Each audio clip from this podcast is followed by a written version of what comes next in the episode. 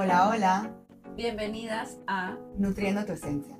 Somos Perla Rosenthal y Cristina Chanis, tus hosts, Te queremos dar la bienvenida a este espacio en el que tocaremos temas que te permitan nutrir varios aspectos de tu vida. para volver a tu esencia, reconectarte con tu intuición y estar en armonía con tu cuerpo.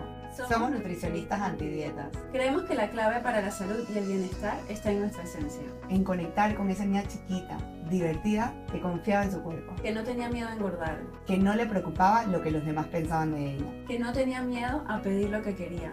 pero más importante, que miraba la vida con curiosidad, En este podcast encontrarás inspiración y motivación.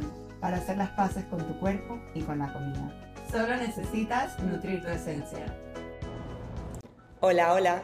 Llegó el momento. Llegó el momento de grabar este episodio contando mi historia de cómo hice las paces con mi cuerpo y con la comida. He estado pensando mucho en cómo contar esta historia, por dónde empezar, qué incluir, qué dejar por fuera. Es una historia larga y voy a hacer lo posible por incluir los detalles más importantes esos que te ayuden a ti a darte cuenta que no estás sola en esto, que no eres la única que ha pasado por algo así. Creo que te puedes sentir identificada. Creo que muchas mujeres se van a sentir identificadas porque muchas hemos luchado por modificar nuestro cuerpo y en esa lucha hemos entrado en una guerra con la comida. Hemos dejado de confiar en nosotras mismas para elegir lo que queremos comer, qué cantidad, cuándo. Y nos hemos desconectado totalmente de nuestras señales corporales y nos hemos basado en reglas externas para elegir qué comer y qué no comer en vez de escuchar a nuestra intuición. Entonces hoy voy a contarles mi historia y espero eh, que de aquí puedan aprender herramientas, puedan abrir los ojos y darse cuenta de que no estás sola y de que hay muchas cosas eh, que son tanto más valiosas y que hay una manera de vivir la vida con mucho más propósito y más alejada de lo que es eh, lo físico y lo material y estar más conectada con tu alma que realmente es lo que te trae felicidad. Quiero empezar por contarles cómo empezó mi guerra con, con mi cuerpo y cómo empecé a estar en guerra con la comida. Cuando yo iba a cumplir 10 años, me acuerdo, estaba en quinto grado en la escuela y yo empecé a subir de peso. Empecé a subir de peso rápido. Pasé de tener un cuerpo chiquito a ver cómo mis brazos estaban más grandes, mis piernas estaban más grandes, pero en ese momento yo no le veía nada de malo. No sabía que estaba mal, que mi cuerpo cambiara o se viera de manera diferente. Para mí eso solamente significaba que teni- tenía que comprar ropa nueva, ropa de mi talla y ropa que me quedara. Pero no fue así. En verdad, todas las personas a mi alrededor, esas personas que tanto me quieren, mis familiares y las personas más cercanas a mí, empezaron a notar que estaba subiendo de peso, empezaron a, a ver cómo mi cuerpo cambiaba y se preocuparon. Se preocuparon por mí y me lo hicieron saber. Me dijeron, Perla, mira, en verdad has estado subiendo de peso o tienes que cuidar lo que comes. Y empecé a entender que había algo mal con mi cuerpo, me hicieron creer que había algo mal con mi cuerpo que no podía permitirme subir de peso, que eso era lo peor que me podía pasar. Y ahí fue cuando mi mamá, con todas las mejores intenciones del mundo, me llevó donde, donde una nutricionista.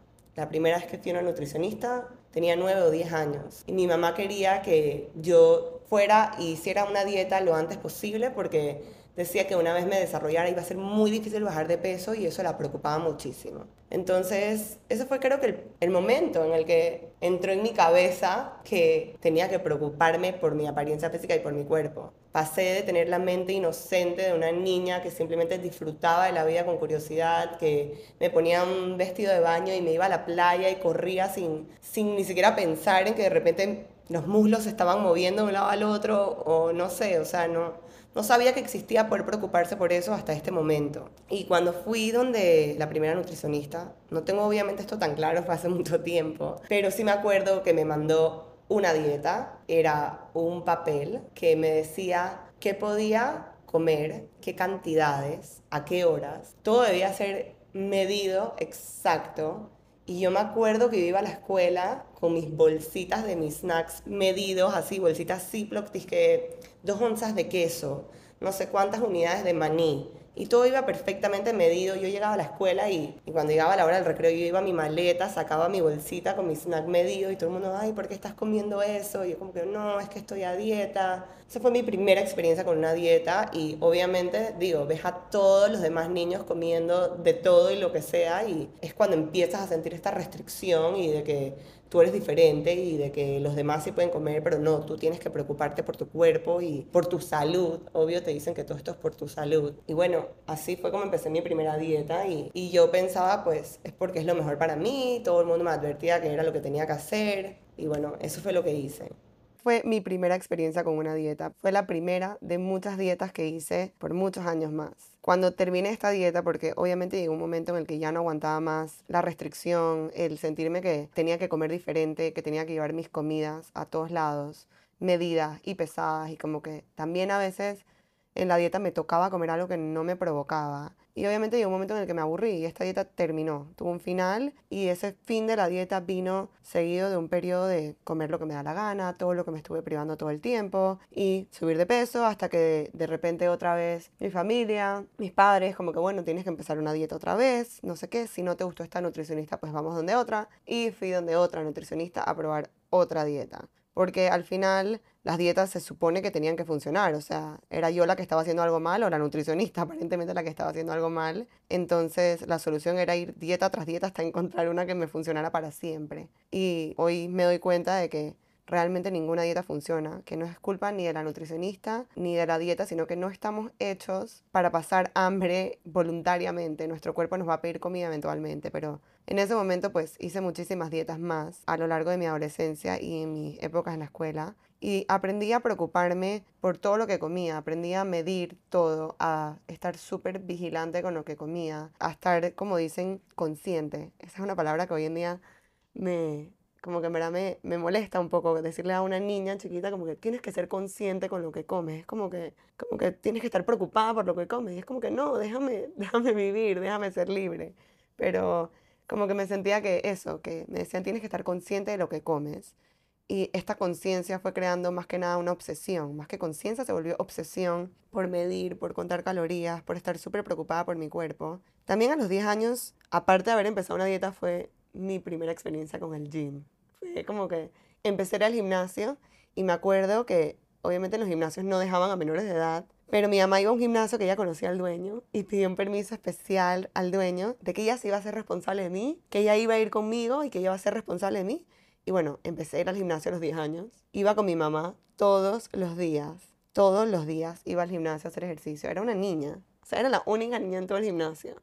Pero era por mi salud y por mi bien. Entonces, esa fue mi primera experiencia con el ejercicio y bueno, lo agarré como un hábito desde ahí y en verdad tengo muchos años haciendo ejercicio. Después de que dejé de ir al gym un tiempo, me acuerdo que iba con mi mamá y con mi tío a caminar al parque Omar a las 5 de la mañana antes de ir a la escuela. O sea, antes de ir a la escuela ya yo había hecho ejercicio porque en la tarde tenía full actividades extracurriculares y no iba a poder tener, no iba a tener tiempo de hacer ejercicio en la tarde entonces lo tenía que hacer en la mañana, como que era lo que tenía que hacer por mi bien, era un sacrificio que tenía que hacer por ya era como que, ya una vez bajas de peso, vas a bajar de peso y cuando ya llegas a tu peso ideal, como lo llamamos o como nos enseñaron a llamarlo, una vez llegas a tu peso ideal, entonces bueno, ya puedes vivir tu vida normal. Se suponía que ya, después de un tiempo yo iba a lograr eso, pero pasó una dieta y otra y nunca llegaba a ese peso ideal, o sea, si estaba cerca de lograrlo, siempre venía seguido de una época de, atracón, de, comer sin control, de sentir que me estaba desatando con la comida, desquitando con la comida por tanto tiempo de restricción. Entonces era como, era un sube y baja, era un círculo vicioso, no podía salir de ese círculo. Y estuve en ese círculo por años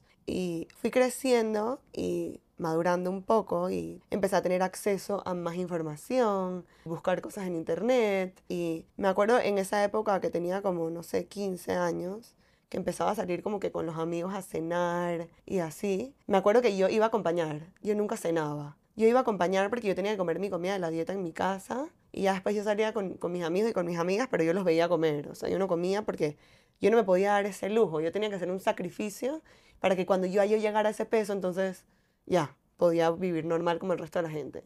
Y ese día seguía sin llegar, yo seguía creciendo y ese peso ideal de verdad nunca llegaba. Era un ciclo que no terminaba. Y después de que me gradué de la escuela, ya me había vuelto básicamente adicta al ejercicio, como que sentía que todo lo que comía tenía que quemarlo, todo lo que comía tenía que, compensarlo con el ejercicio. Hacía dos y hasta tres horas de ejercicio al día a veces. O sea, era una cosa que yo no me podía dormir si yo no había hecho ejercicio. O sea, si eran las 11 de la noche, yo tenía una elíptica en mi casa y yo no había hecho ejercicio, me montaba en esa elíptica mínimo 45 minutos a toda, porque no podía acabar el día si no había hecho ejercicio. Y si por alguna razón de verdad no logré hacer ejercicio, no me dio el tiempo, se hizo muy tarde o lo que sea, al día siguiente era como un autocastigo, doble. Más ejercicio y más esto y más restricción con comida, más compensación. Y fui teniendo estos comportamientos como bien extremos con el ejercicio y con la comida. Y cuando me fui a la universidad, yo me fui a estudiar a, a, Miami por tres años, mi primera carrera, y ahí vivía con dos amigas, pero era como que ya no vivía en casa de mis padres. Entonces era un momento en el que yo tenía mucho más control, por decirlo así, sobre cada cosa que yo me metía a la boca, cada cosa que yo comía. Yo me preparaba todas mis comidas y la situación se, se prestó para que yo pudiera tener este comportamiento súper obsesivo con controlar todo lo que comía y, y, ser mucho más como, como estricta con eso. Me acuerdo que hacía full ejercicio, me paraba a hacer ejercicio, me preparaba todas mis comidas y tenía una pesa. Pesaba todo lo que iba a comer. Cada cosa que yo comía la metía en un app para contar la cantidad de calorías que comía en el día. No me podía pasar de, cierta, de ciertos gramos de carbohidratos o de proteína. Todo estaba medido. Entonces era, tenía que ser un, una matemática perfecta para que la combinación de todos los alimentos me diera ese número exacto como si mi cuerpo fuera un robot, o sea, como si tuviera que calcular todo el detalle. O sea, no me permitía pasarme ni por un gramo. Incluso llegué al, al, punto en el que compraste una pesa de bolsillo. Así que si yo me llevaba una manzana a una clase, no me la podía comer si no sabía cuántos gramos de manzana me había comido. O sea, necesitaba pesarlo para poder meterlo en el agua para saber cuántos gramos de carbohidratos, cuántos gramos de proteína, todo tenía que estar medido. Y yo me llevaba mi pesa de bolsillo, pesaba la manzana, me la comía y luego le restaba lo que quedaba de la cáscara. Lo que quedaba del, no de la cáscara, del, del tallito porque tenía que estar calculado a la perfección, era una cosa grave y después eso se fue convirtiendo en una ortorexia en, el, en la que yo hacía, obviamente compraba todo lo que comía, lo compraba yo, iba al súper y leía todas las etiquetas. Ir al súper era tipo un trabajo, consumía mucho tiempo. Tenía que leer todas las etiquetas de todas las comidas. Pensaba que el azúcar me iba a matar y el high fructose corn syrup ni hablar. O sea, yo tenía una obsesión loca con las cosas saludables y me acuerdo que incluso cuando estaba en clases, que algunas veces eran esas clases que son en los auditorios y viene un montón de gente, y yo me sentaba, yo siempre llegaba full temprano con mi botellón de agua y veía a la gente entrar al, al auditorio para la clase y me acuerdo que veía tipo gente con barritas de Special K o snacks que habían comprado en la maquinita del pasillo. Y yo decía, tipo, ¿qué están haciendo? No saben el daño que le están haciendo a su salud. Se pueden morir. O sea, tipo, era un pensamiento loco, obsesivo de que, de que el high fructose corn syrup te iba a matar y que la gente no se daba cuenta del daño que se estaban haciendo. Y en verdad, la única que se estaba haciendo el daño era yo en mi cabeza. O sea, era tanta presión y tanto estrés que el estrés es lo que te termina enfermando, mucho más que el high fructose corn syrup al final. Era esta obsesión loca y dejé de ir a comer a restaurantes, dejé de ir a comer a lugares que me invitaban porque como no sabía con qué estaba preparada esa comida, tenía mucho miedo de comerme, comérmela porque imagínate, o sea, tuviera algo que es totalmente, no sé, no saludable según mi, mi lista de cosas prohibidas, que yo no me podía permitir comer eso porque era por mi salud y si yo quería vivir hasta 120 años fuerte y con, no sé, sintiéndome bien, tenía que eliminar todas estas cosas de mi vida. Y pasaron muchos años que, que tuve esta ortorexia en la que fui súper estricta y eso mentalmente me, me drenó muchísimo. Tomó mucho espacio mental en mí, me causó mucho estrés y mucha ansiedad. Y a la misma vez sí bajé de peso y obviamente bajar de peso en esta sociedad es como que un gran logro. Entonces la gente me veía caminando por la universidad y todo el mundo lo primero que me decían era, wow, qué flaca estás, qué linda te ves, cómo hiciste, cuéntame el secreto y todo esto y como que me sentía vista, me sentía que la gente me estaba mirando, que la gente me estaba felicitando, que me sentía accomplished, me sentía que lo había logrado, que había hecho algo bueno y que tenía que seguir por este camino. Entonces, todos estos comentarios supuestamente positivos estaban alimentando estos pensamientos en mi cabeza que solamente me traían cosas negativas, en verdad. Entonces, es por eso que he aprendido que hay que tener mucho cuidado con darle cumplidos a otras personas sobre su cuerpo porque no sabemos realmente qué estamos alimentando. Y esa fue una época muy difícil de mi vida. Me acuerdo cuando venía de vacaciones a Panamá y veía a mi familia, como que también todo el mundo me decía, wow, qué linda te ves, qué flaca estás, te has adelgazado full, ahorita sí te ves muy bonita, o también nunca faltaba el que te decía, te faltan cinco libritas más y estás perfecta, o sea, porque también, en verdad, al final nunca es suficiente, o sea, siempre algo falta, siempre hay supuestamente más espacio para adelgazar y estar más esquelética y más flaca y más flaca y más flaca hasta que no sé qué queda de uno. Pero obviamente que esta etapa tuvo un fin, como todas las dietas que hice anteriormente. Yo creo que fue más que todo cuando, cuando terminé la universidad y regresé a Panamá, que volví a mi casa con mis padres y ya era muy difícil tener tanto control sobre lo que yo comía. Y ya no me podía permitir ser tan estricta como que mi mamá me decía como que ya, o sea, tipo, no puedes estar pesando y midiendo todo como que ya, era como que demasiada presión, era como que ya, no, era, era demasiado en mi casa. Mi mamá no soportaba vivir conmigo, o sea, tipo después de haber vivido sola, volver a casa de mis padres y como que venía con todas estas reglas y todas estas locuras y mide aquí, pesa acá y yo no puedo comerme ese pollo con vegetales porque no sé cuántos cucharitas de aceite le pusieron, entonces yo me tenía que preparar el mío aparte, o sea, era, demasiado. Y poco a poco fui soltando las riendas. También en este periodo tuve épocas en las que subía y bajaba de peso, porque por más que comía muy saludable, o, o sea, comía, no me permitía comer dulces, comía cosas saludables también a veces en muchas cantidades. Entonces mi peso fluctuaba, subía y bajaba. Y en esos momentos en los que había subido de peso, me acuerdo que iba a las cenas con mi familia y de repente llegaban mis primas más grandes y me decían, ay, ¿qué te pasó? Te veías tan bonita. ¿por qué te dejaste así? De verdad, lo estabas haciendo bien y era como que, uff, otra vez, tengo que volver a la dieta, otra vez, otra vez la restricción, otra vez esto, otra vez. Y bueno, así era otra vez, volví a repetir el ciclo, volví a restricción y me duele admitir esto, pero obviamente también muchos momentos recurrí a cosas que no eran saludables y que sabía que no eran buenas para mí, pero era como que, ya, era como que una solución a tanto o sea, nada más quería que me vieran bien, que la gente me viera y me dijera qué linda te ves otra vez. Como que, que no me tuvieran esa cara de lástima, como que, ay, pobrecita, te subiste de peso. Entonces, buscaba en internet, busqué pastillas para adelgazar, decían que los efectos secundarios eran tipo, podía darte un ataque al corazón o lo que sea. Era como que estaba dispuesta a hacer cualquier cosa, literalmente cualquier cosa para bajar de peso, para poder ser valorada, aceptada y todo eso. Buscaba maneras de. O sea, esto es horrible, ¿verdad? pero pensaba como que veía las, o sea, las historias de, de las mujeres que eran anoréxicas y decía, yo no voy a llegar hasta ese nivel, yo no voy a llegar hasta ese punto. O sea, tipo, yo quiero ser anoréxica, pero cuando ya esté flaca, entonces voy a parar, como, como, como hace todo el mundo, ¿no? Pero obviamente eso se vuelve algo que no tiene fin verdad doy gracias a Dios que nunca llegué a ese punto en el que tuve una restricción tal de que realmente afectó mi cuerpo, mis órganos y eso, como que... Pero no puedo decir que nunca lo intenté. O sea, muchas veces sí lo intenté muchas veces decía, yo quiero ser como ella, yo quiero poder no comer, dejar de comer, como que, ¿para qué quiero comer? Y todos estos dichos que te dicen y te repiten como que nada sabe tan rico como, como se siente estar flaca. Nothing tastes as good as skinny feels. Era un dicho como que nada puede saber tan bien como ese feeling y ese sentimiento de estar flaca. Y eso era una cosa que estaba obviamente en mi cabeza todo el tiempo decía tipo, ya, en verdad, tipo, ya, la comida sabe rico, pero mucho mejor feeling que la gente me vea porque estoy flaca y, y me aprecien y me quieran y ser vista por eso.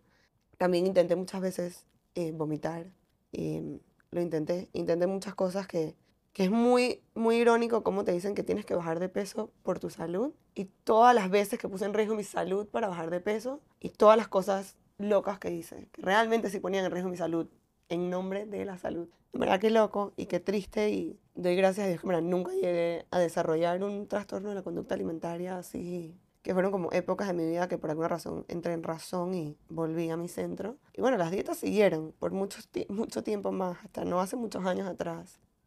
Después de mi primera carrera eh, y de todo este tiempo que tuve esta ortorexia, volví a Panamá. Tuve que dejar esta forma de vivir atrás porque mi vida en Panamá ya no me lo permitía. Encontré mi primer trabajo, trabajé en una oficina. Y me acuerdo que era un trabajo que en verdad no, no me llenaba tanto, como que sentía que me hacía falta algo. También muchas amigas mías estaban como que saliendo, tenían novios serios y estaban listas para casarse. Y yo me acuerdo que yo me sentía que yo no me merecía salir con alguien o tener un novio, no me merecía eso porque ¿quién iba a querer a alguien que no era flaca? Que no se veía como el mundo esperaba que yo me viera, como la sociedad y mi alrededor esperaban que yo me viera. Era como que yo no soy merecedora de eso porque había crecido con esta idea de que a los hombres solamente les gustan las mujeres flacas, que tienen un cuerpazo, que se ven como unas modelos y si yo no me veo así, entonces yo no me merezco que ningún hombre me preste atención. Incluso, o sea, aunque me invitaban a salir o como que sentía que nadie quería nada en serio conmigo porque ¿quién va a querer estar con alguien que no se ve como una modelo? Entonces no me sentía merecedora de eso y no me, no me di el permiso de realmente salir con, con alguien y, y dejar que eso se convirtiera en algo más y fueron pasando los años y seguía en esta lucha con mi cuerpo y seguía en esta lucha con la comida y tenía demasiadas preguntas a las que no tenía respuestas. No puedo entender cómo yo, que soy me considero una persona en verdad muy organizada, muy comprometida y que voy como que detrás de lo que quiero siempre.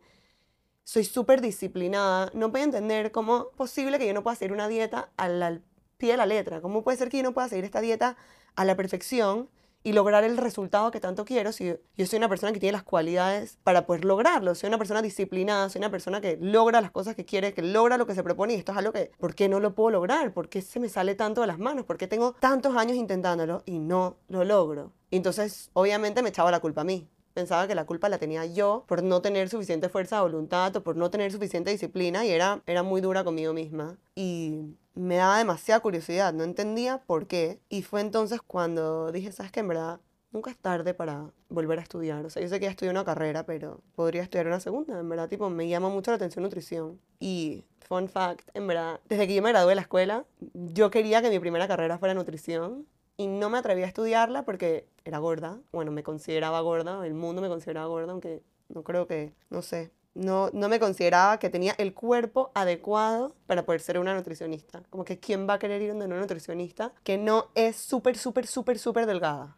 Entonces, ya, eso estaba fuera de la película para mí. Y por más que era algo que quería estudiar, no lo hice. Hasta que ya después maduré, estudié mi primera carrera, me gradué y dije, mm, me hace falta esto es lo que yo quiero hacer. Y reuní el valor para decir, voy a estudiar nutrición sin importar cómo se vea mi cuerpo. Eso es algo que yo quiero hacer, que necesito hacer y como que necesito encontrar respuestas a demasiadas preguntas. No puede ser que ninguna nutricionista me ha funcionado, de repente tengo que estudiarlo yo misma, aprenderlo por mí misma, porque hay algo que no, no, no está bien, o sea, hay algo que no me están diciendo, no sé, hay algo que está quedando por fuera y yo necesito averiguar qué es. Entonces, un buen día, en mi hora de almuerzo del trabajo, me fui a la universidad a averiguar tipo cómo funcionaba la carrera de nutrición, los horarios, esto, cómo iba a hacer con el trabajo y estudiar. Y me acuerdo que el tipo con el que me reuní, que me estaba explicando todo sobre las clases y los horarios, me dijo que funcionaba aquí en Panamá por cuatrimestres y que las clases empezaban la próxima semana. Y que si no me metía la próxima semana, entonces iba a tener que esperar que acabara el cuatrimestre para poder meterme en el siguiente. Y era tipo,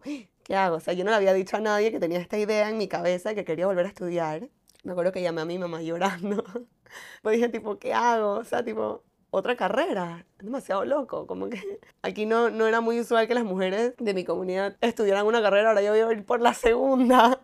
Verdad estaba súper nerviosa. Pero me acuerdo que hablé con mi mamá. Fui a la oficina de mi papá, estaba mi mamá, estaban mis hermanos y mi tío estaba ahí de casualidad también. Y yo llegué tipo temblando. Hay algo que quiero decirle y es que en verdad quiero estudiar nutrición y las clases empiezan la otra semana. Y como que no sé, sentía que necesitaba esa aprobación obviamente de mi familia algunas personas no estaban muy de acuerdo en que estudiara una segunda carrera. No voy a decir nombres, pero ya saben quiénes son.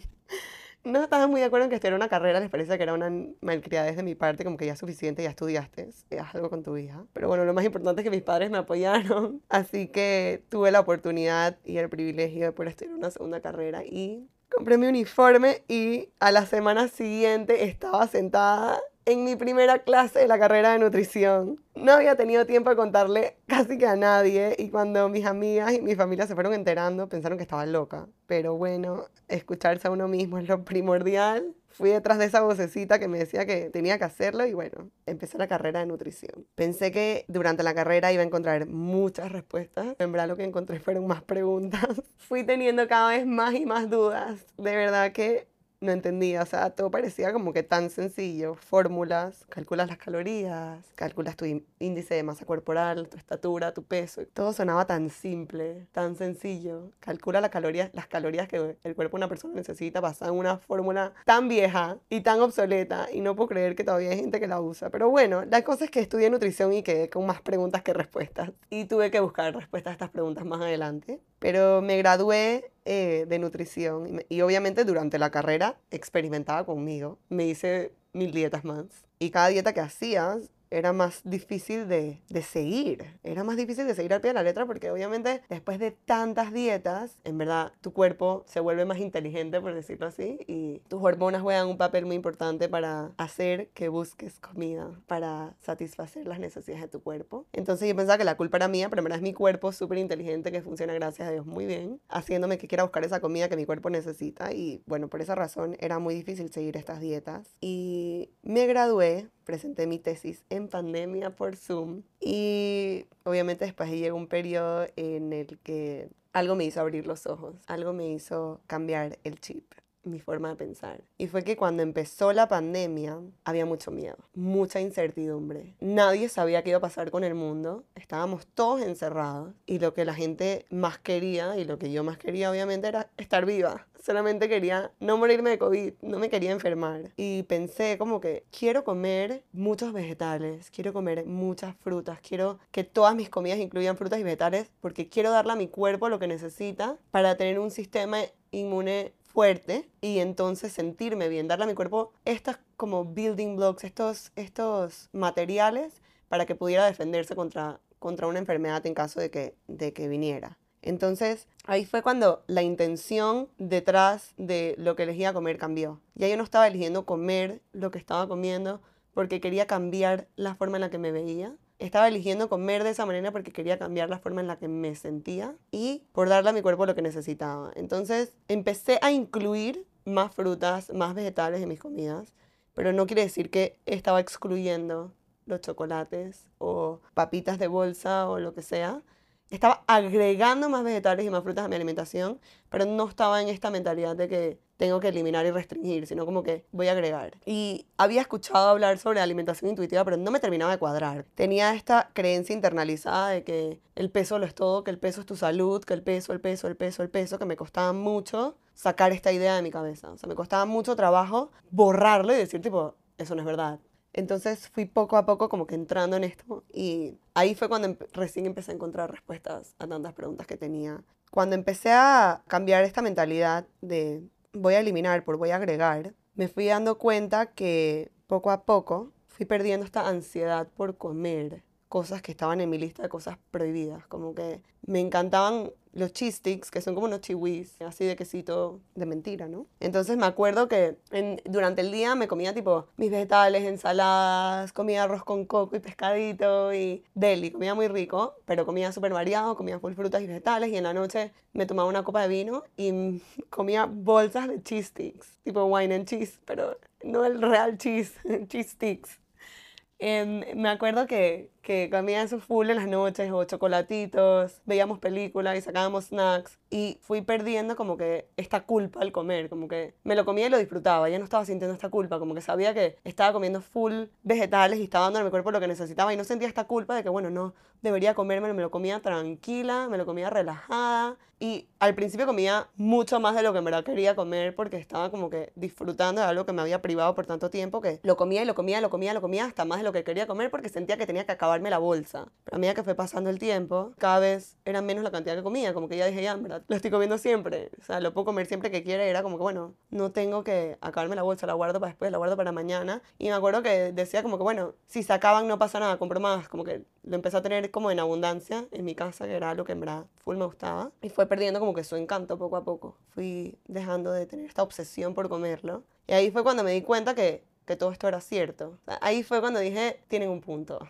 Entiendo de dónde viene esto de alimentación intuitiva y de darte permiso de comer. O sea, hasta que no lo probé por mí misma, hasta que no vi que era algo real, dije tipo, wow, qué locura poder vivir así, sin esta ansiedad por comer, por sentir que tengo que comer algo incluso cuando ya estoy llena. Qué cool poder parar, o sea, ya no tengo esta ansiedad. Entonces, esto fue mi primera como experiencia con esto y fue el primer paso a empezar a, a sanar mi relación con la comida. Este fue, fue como que algo que me abrió los ojos y me abrió la mente a darme cuenta que existe otra manera de comer, que existe otra manera de cuidar mi cuerpo, que es muy lejos de la obsesión, de la restricción, de contar calorías y se ve un poco más como ser flexible, entender que la vida tiene altos y bajos, que hay momentos en los que comemos en casa, hay momentos en los que tenemos comidas espontáneas, hay momentos en los que hay distintos momentos y que todos tienen su espacio en una vida normal y darme este permiso de comer todas estas cosas fue algo, fue una experiencia demasiado, demasiado cool. Voy a usar la palabra cool porque en verdad fue muy cool.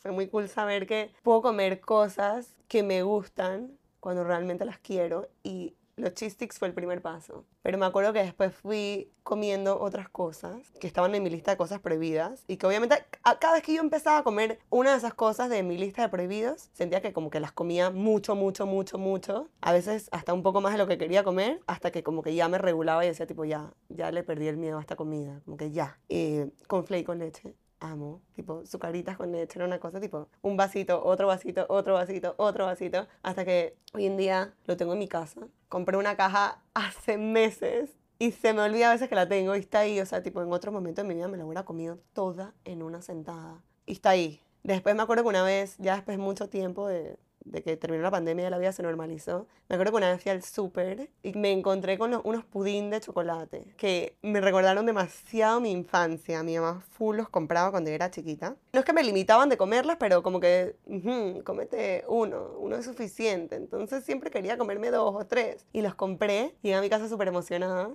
los metí en la nevera a esperar que estuvieran bien fritos para comérmelo y de repente pasó como una semana y se me olvidó que los tenía. Hasta que de repente un día me acordé, los vi y dije, no, pero ahorita en no tengo hambre. Y no me los comí hasta que llegó momento que dije, ¿sabes qué? Hoy es el día.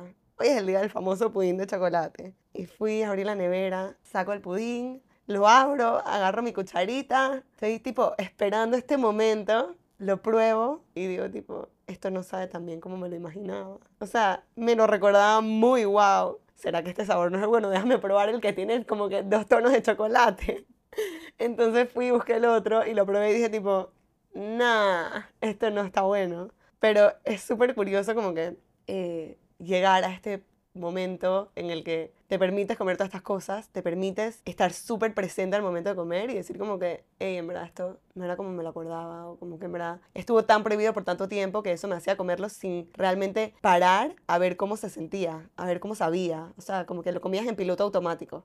Y ahorita que comes las cosas mucho más presente y consciente, entonces te puedes dar cuenta que de repente no era tan bueno como te lo imaginabas y, disfrutas mucho más de la comida a otro nivel. Puedes decir, ¿sabes qué? Si antes ibas a un cumpleaños y había un cake de vainilla y en verdad antes te lo comías porque como estaba prohibido ya, comiste un pedazo, si te comes un, un súper pedazo de cake de vainilla, ni siquiera te gusta pero te lo comes porque bueno, ya la cagaste por decirlo así y después que como que haces las paces con, con, la comida, te das cuenta que en verdad ese cake en verdad no te gusta, ya no está prohibido, entonces si hay cake de vainilla, paso, si hay de chocolate, dame, o sea, como que estás súper más conectada con, con tus gustos con las cosas que realmente disfrutas. Y cuando hay algo que realmente disfrutas, entonces abres un espacio para eso y cuando no, sigues adelante con tu vida. Y esto es un resumen de lo que fue mi historia, cómo empezó esta mala relación con mi cuerpo y con la comida, cómo fue evolucionando, cómo hubieron altos, bajos, momentos en los que puse en riesgo mi salud, en nombre de la salud,